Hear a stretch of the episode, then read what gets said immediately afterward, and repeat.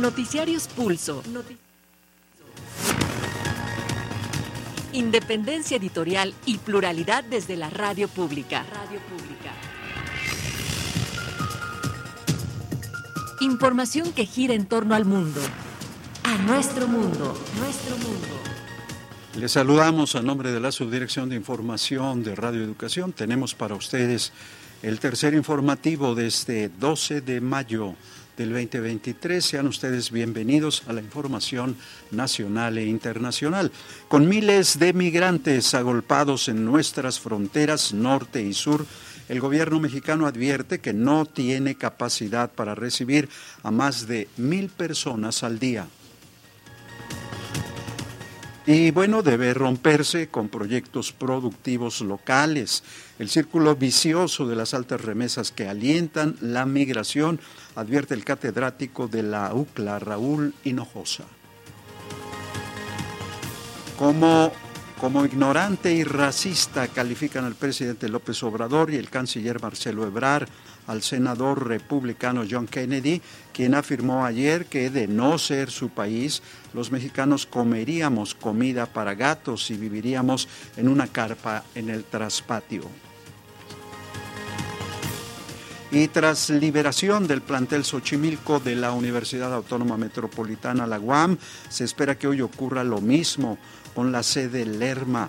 Así solo restaría reintegrar las instalaciones del plantel Ixtapalapa para poner fin al paro en demanda de acciones contra el hostigamiento sexual en la casa abierta al tiempo. En lo internacional comentaremos que representantes de las fuerzas de apoyo rápido del ejército en Sudán llegaron a un acuerdo que incluye el respeto al principio humanitario en medio del conflicto que ha dejado más de 700 muertos y cientos de miles de desplazados. Tras varios años de debate, la eutanasia fue aprobada en Portugal. Fueron cuatro intentos de frenarla por parte del gobierno del presidente del país, Marcelo Rebelo de Sousa. Sin embargo, este viernes el debate sobre la muerte médica asistida recibió el apoyo de legisladores y ahora es un derecho. Se espera sea promulgada por el mandatario portugués.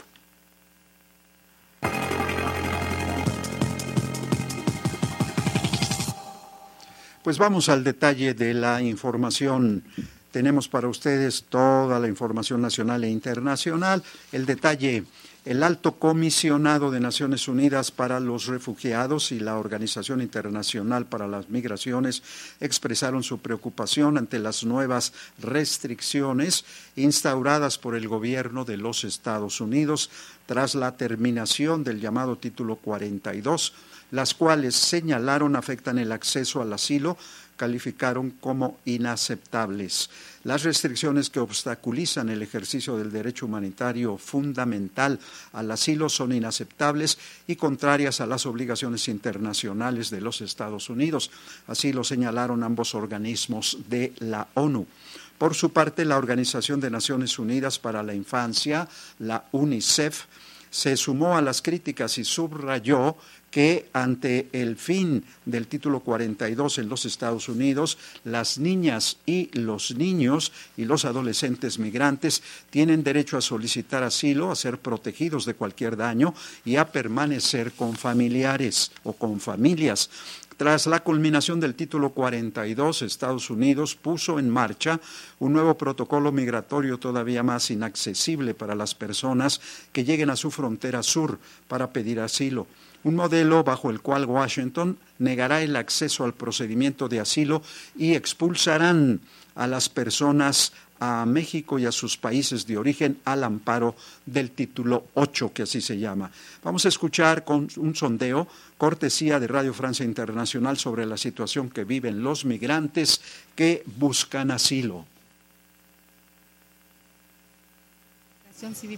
Esperando una cita. Primero Dios nos salga pronto, porque como ando con los casos de la niña, sí, como ahí en la aplicación no nos da la oportunidad de exponer nuestro caso porque estamos acá. Está bien difícil, porque está bien saturada. ¿Cuándo me toca mi cita? No lo sé. Entonces tengo que seguir aquí, esperar a mañana, a ver si mañana me vuelvo a salir. Si mañana no me hace nada, tampoco puedo y tengo que volver a esperar otro día y otro día. Cuando ven a ver, pasa el tiempo y por eso estamos varados aquí, no, no, no, no resuelven ningún problema. En este lugar tan grande, donde hay casi 3.000 personas, salían a diario uno, dos o un grupo de varias personas, pero muy poquitas personas. Era muy complicado. Veremos ahora con esto si es mejor o si es igual, no sabemos. Primeramente que nos expliquen eh, a ciencia cierta eh, de qué se trata exactamente, porque todo el mundo tiene una idea, pero realmente no estamos claros. Pero en definitiva lo que todos esperamos es poder brincar hacia los Estados Unidos, reunirnos con nuestra familia y hacer nuestra vida y poder salir ya de este lugar. Bueno, en México miles de migrantes se concentraron en las fronteras norte y sur en su aspiración de llegar a territorio estadounidense. Sin embargo, el canciller Marcelo Ebrard advirtió este día que nuestro país no tiene capacidad para recibir a más de mil personas en movilidad diariamente. México no podrá recibir ni aceptar más de mil migrantes diariamente luego de que terminó el título 42 y se aprecia una disminución del flujo migratorio en las fronteras mexicanas. Así lo consideró en Palacio Nacional el canciller Marcelo Ebrard, quien reconoció que no se cuenta con la capacidad para recibir a más de esa cantidad de migrantes diaria. El secretario de Relaciones Exteriores señaló que se debe mejorar la política migratoria estadounidense y aclaró que lo más que se llegó a recibir durante este periodo de la aplicación del título 42 fueron 16 mil migrantes por mes que no podrían en ningún caso recibir a más de mil personas al día. No podríamos, no tenemos la capacidad ni lo aceptaríamos. Y eso estaba vigente no de ahora, desde el título 42. Ellos lo saben. No vamos a aceptar nosotros más de ese número, porque no podríamos. Lo que nosotros proponemos es que haya una vía ordenada y regular. México tiene su propio punto de vista. Nuestro punto de vista por la realidad demográfica a la que hago referencia es que entre más amplio sea el proceso y más ordenado sería muchísimo mejor. Qué bueno que se tomó la decisión del presidente Biden de ahora ofrecer 100 mil nuevas visas. México no coincide ni con el título 42 ni con el 8, ni con el tercer país seguro. Nuestra posición es, es en sentido contrario, pero respetamos su ámbito jurisdiccional, eso le corresponde a Estados Unidos. El canciller Marcelo Ebrard aseguró que se registra estos días un descenso en los flujos migratorios y no hay violencia ni confrontación en las fronteras. Para Pulso de Radio Educación, Víctor Bárcenas. Y así como en Ciudad Juárez, Chihuahua y otros puntos fronterizos, una gran cantidad de migrantes esperan una oportunidad para ingresar a la Unión Americana. En Chiapas, al sur, prevalece una situación similar. Nuestro corresponsal en aquella entidad, Carlos Coutinho, nos informa. Chiapas podría recibir a partir de la siguiente semana cientos o miles de migrantes provenientes de varios países de Centro y Sudamérica, como del Caribe e incluso de Asia y África, a raíz de la suspensión de la Ley 42. El diputado Isidro Bando Medina del distrito de Tapachula habla que en la entidad hay más extranjeros que poblados pequeños y que hoy muchos de ellos se han quedado a vivir aquí sin problema alguno. Calcula que hay alrededor de 50 mil migrantes en la ciudad de Tapachula y desde el 2018 a la fecha han pasado por ahí más de 700 mil migrantes. Imagínense ustedes, los que viven en Tuxtla, para que tengan una idea, es la población entera de Tuxtla Gutiérrez en Tapachula, sumados a los habitantes que hay, que vemos ahí.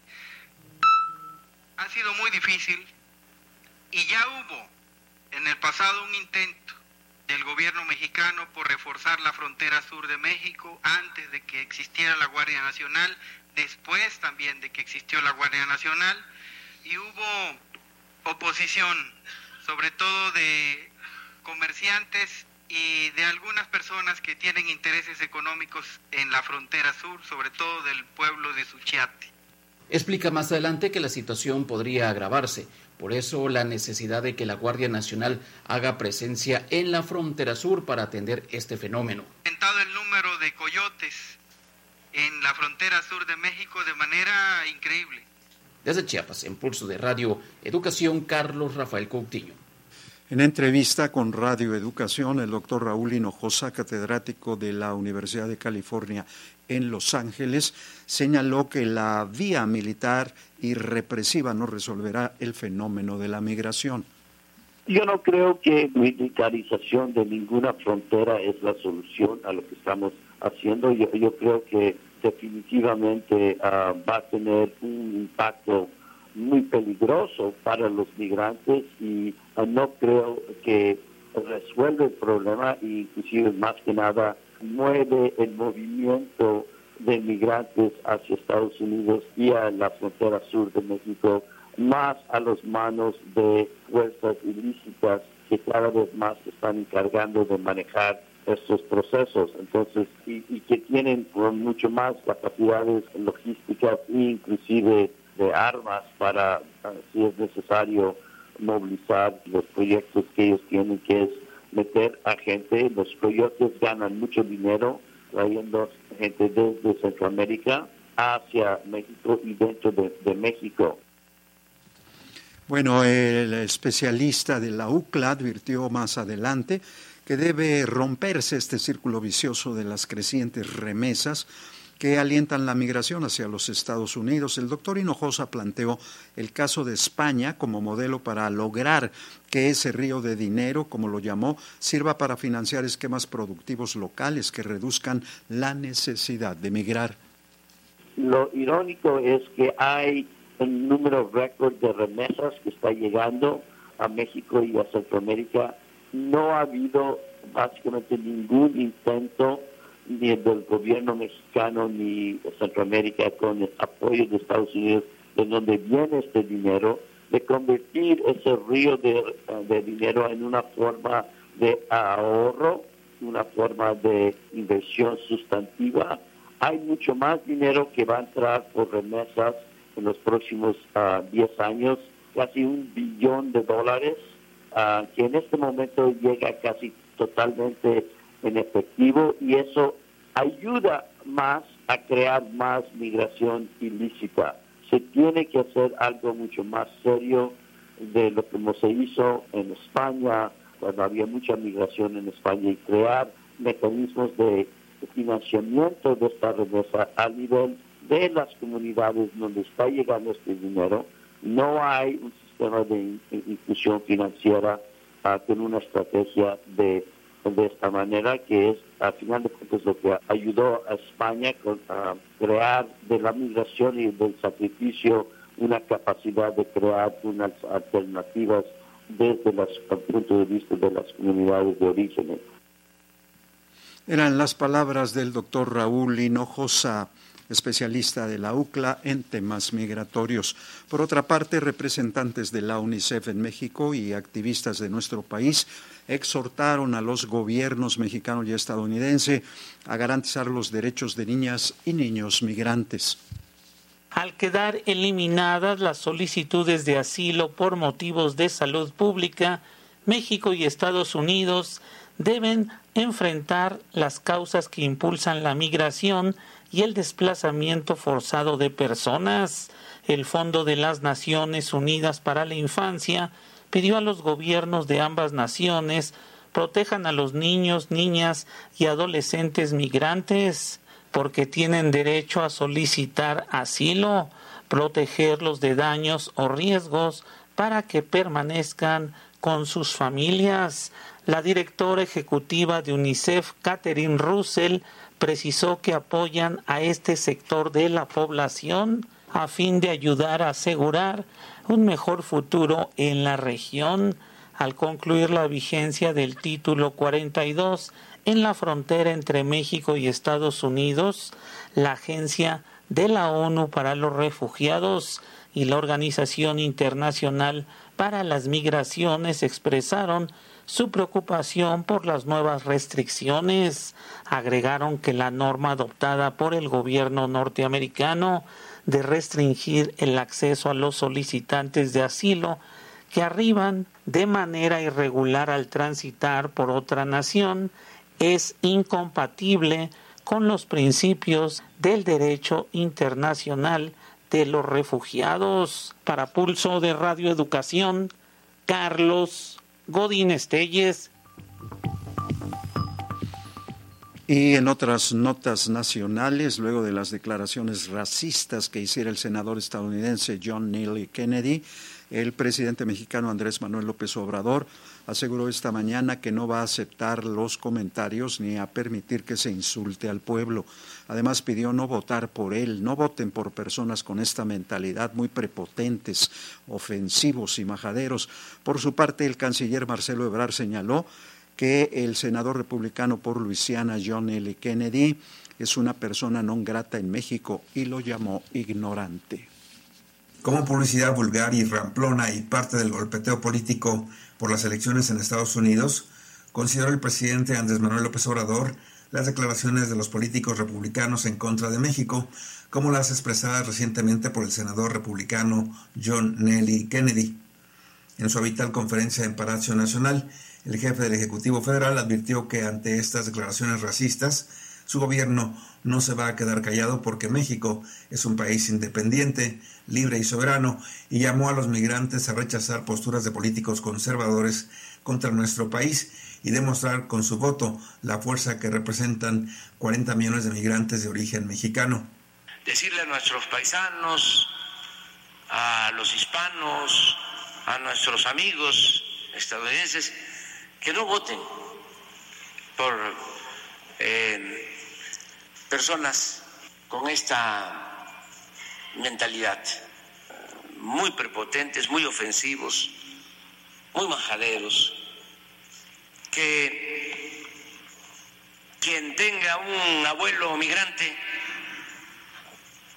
un padre migrante, él haya llegado a Estados Unidos como migrante no puede eh, apoyar estas actitudes.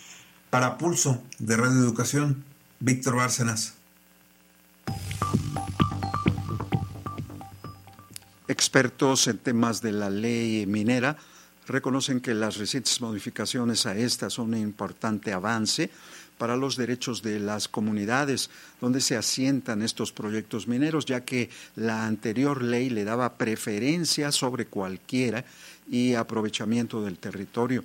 En este sentido, Beatriz Olivera, directora de la organización civil Eugenera, reconoció que esta nueva legislación recién aprobada en el Senado tiene diversos aspectos positivos que pueden ayudar a aminorar los conflictos que se han presentado en diversas regiones de la nación. Luego del proceso legislativo realizado, la reforma a la ley minera quedó muy rasurada y prueba de ello es que todo lo relacionado con la minería a cielo abierto quedó sin cambios y tampoco se limitó la superficie a concesionar, denotó la directora de la organización Energía, Género y Ambiente, Beatriz Olivera. Al participar en el seminario titulado Así quedó la ley minera aprobada en el Congreso, la especialista reconoció avances importantes, como evitar la especulación financiera con la venta de las concesiones, sobre todo que el 80% de estas se encuentra en activo al ser más lucrativo comerciar con ellas que explotarlas. Aunque se eliminó la preferencia para la exploración, explotación y beneficios de minerales, además que establece la consulta previa, libre e informada a los pueblos antes de otorgar cualquier concesión que se retira la preferencia de la exploración, explotación y beneficio de minerales sobre cualquier otro uso o aprovechamiento del territorio. Esto que era el corazón de la ley minera eh, pasada, en su artículo sexto, pues en esta ya no aparece. Y eso lo vemos como algo muy positivo porque esta preferencia pues era lo que hacía que los territorios pudieran ser expropiados y pudieran ser entregados, dado este carácter de preferente, ¿no? Sobre cualquier otro uso del territorio. Para Pulso de Radio Educación, Martín Marcos Velasco. Sin embargo, la realidad es otra. Hoy habitantes de Playa del Carmen en Quintana Roo que viven en comunidades aledañas a la, a la mina Sanctum, mina explotada, por cierto, por la empresa Calica, protestaron a las puertas de esta para exigir el cierre definitivo de las instalaciones extractivas. Eh, los manifestantes acusaron a la compañía filial de la estadounidense Vulcan Materials de provocar un daño ambiental y afectaciones a la salud de infantes y adultos mayores al contaminar aire y agua de la región.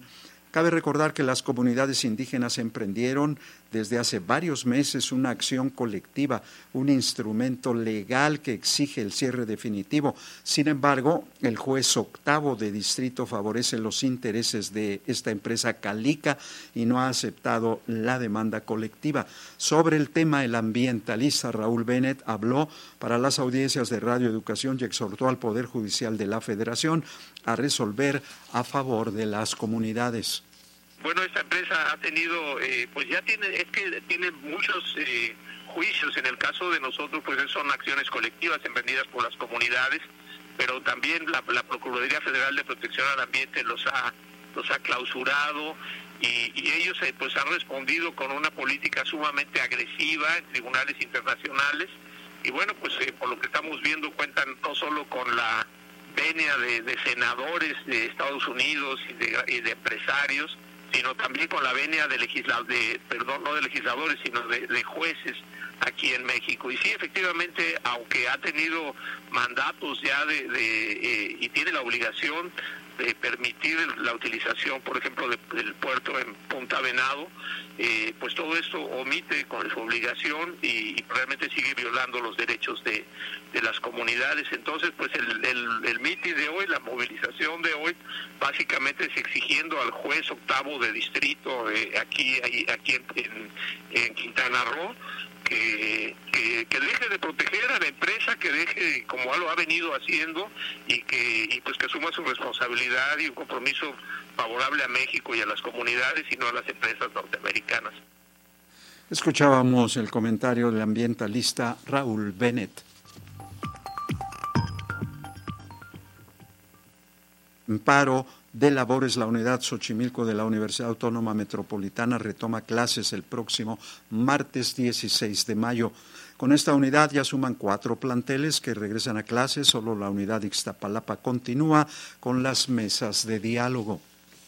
La unidad Xochimilco de la Universidad Autónoma Metropolitana anunció que el próximo martes 16 de mayo se retomarán las clases presenciales. Esta unidad informó que el jueves 11 de mayo a las 7 y 20 de la noche, las estudiantes que tenían tomadas las instalaciones las entregaron a las autoridades. Durante estos próximos días se llevarán a cabo tareas de revisión, limpieza y habilitación de las instalaciones para que estén listas para el regreso a las aulas. Se espera que esta tarde las estudiantes entreguen la unidad Lerma, con lo que sumarían ya cuatro unidades entregadas a las autoridades.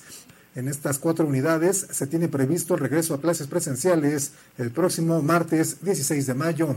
En tanto, en la unidad Iztapalapa continúan los diálogos entre autoridades y estudiantes. En la octava mesa de negociación, la rectora de la unidad Iztapalapa, Verónica Medina, planteó a las estudiantes que las instalaciones fueran entregadas este viernes 12 de mayo para retomar clases el martes 16. La rectora señaló que las mesas de negociación podrían continuar con las instalaciones abiertas. Apelamos a su espíritu universitario y solicitamos la entrega de las instalaciones el día 12 de mayo para que nuestra comunidad regrese de manera presencial el martes 16 de mayo a la UAM Iztapalapa. Para Pulso de Radio Educación, Sosimo Díaz. En la información internacional, el ejército de Sudán y el grupo paramilitar Fuerzas de Apoyo continúan sus negociaciones con el fin de alcanzar un alto al fuego efectivo de 10 días. Sin embargo, al momento solo se acordó con un primer acuerdo referente a corredores humanitarios para permitir el flujo de ayuda y proteger a los civiles. Desde el inicio de la crisis a mediados de abril, el número suma más de 700 muertos y cientos de miles de desplazados. El acuerdo lo firmaron en Jeddah, Arabia Saudita, el ejército sudanés y las fuerzas de apoyo rápido o que llevan un mes luchando por el poder en el país, dejando cientos de muertes y provocando una crisis de desplazados y humanitaria. Se trata de un primer paso importante para aliviar el sufrimiento humano y proteger la vida y la dignidad de los civiles en Sudán, subrayan las tres organizaciones en un comunicado. El mecanismo trilateral insta a las partes a que pongan inmediatamente todo su empeño en traducir estos compromisos en acciones significativas sobre el terreno. Para ello, dicen, las partes deben transmitir instrucciones claras e inequívocas a los rangos inferiores para que faciliten el paso seguro de la ayuda humanitaria, el restablecimiento de los servicios esenciales, la retirada de las fuerzas de hospitales y clínicas y el entierro respetuoso de los muertos. El gobierno de Ucrania informó que los territorios de los alrededores de la ciudad de Bakhmut, asediada por el ejército ruso, fueron recuperados por tropas de Kiev. El anuncio se emitió en medio del anuncio de la llegada de un representante de alto rango a Ucrania. Se trata de la primera visita de un funcionario desde el inicio de la invasión rusa a Kiev en febrero del 2022. Ampliada la información con Euronews. Se suceden las informaciones contradictorias de Moscú y Kiev sobre la invasión de Ucrania. El presidente Volodymyr Zelensky anunció que aún necesitaba más tiempo y sobre todo armas para poner en pie una contraofensiva real. Por su parte, el ejército ruso aseguró haber repelido el jueves 26 ataques de Kiev en un frente de 95 kilómetros en el sector de Soledar, en Donetsk. En cuanto a la batalla de Bakhmut, Ucrania anunció este viernes que había retomado el territorio alrededor de la ciudad. El jefe del grupo Wagner, Yevgeny Prigozhin, acusó nuevamente al Ministerio ruso de Defensa de mentir en sus partes de guerra confirmó que las tropas ucranianas se aproximaron hasta medio kilómetro al noroeste de Bakhmut debido a la huida de las tropas regulares rusas que protegían el flanco. China ha anunciado que el lunes enviará a Kiev a un alto representante que recorrerá Europa antes de ir a Moscú. Y el actual presidente de Turquía, Recep Tayyip Erdogan, se enfrenta el próximo domingo a unas elecciones presidenciales a las que llega debilitado por la elevada inflación, el descontento por la gestión de la devastación ocasionada por los sismos de febrero y la constante represión política. El jefe del Estado no está bien ubicado en las encuestas y podría sufrir un revés ante la oposición aglutinada en la candidatura de Kemal Kilikdaroglu.